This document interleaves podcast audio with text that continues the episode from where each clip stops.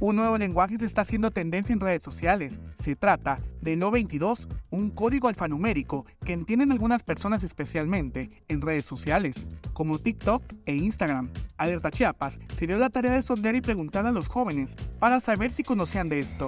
En Instagram se podría decir que, o sea, ponen como la inicial de la persona, un ejemplo, están como que ligando o tratando y pues ahí como que lo demuestra poniéndole su inicial. Se ha hecho como que viral en TikTok y ahí empezó todo, o sea, lo de iniciales y todo eso. bueno, yo he visto algunas que son como más joven directas, indirectas. Y pues así, indirectas o, o para invitar a algo así, llamar la atención más que nada. En este caso, la regla es que la letra inicial sea la O para luego acompañarla de un número que es el encargado de dar el significado y diferencia del código. El uso de este concepto es que cada código representa una letra. Por ejemplo, podría significar la inicial del nombre de la persona que te gusta.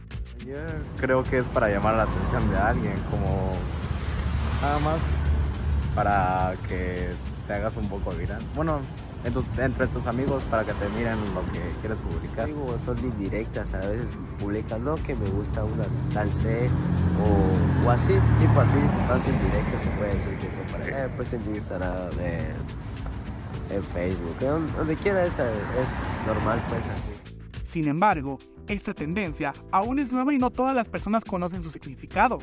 A pesar de su crecimiento en todo el mundo, no está claro de dónde surgió, aunque tampoco es la primera vez que sucede algo así.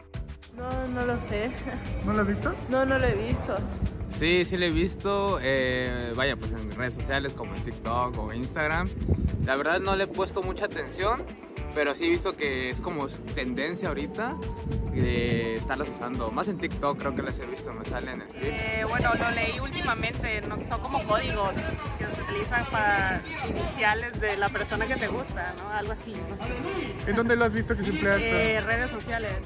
Esta tendencia se usa para las descripciones de los contenidos que se suben y también para los comentarios de las publicaciones, siendo una forma única de comunicarse para apartarse del resto de usuarios. ¿Y tú la conoces? Para Alerta Chiapas, Eric Chandomi.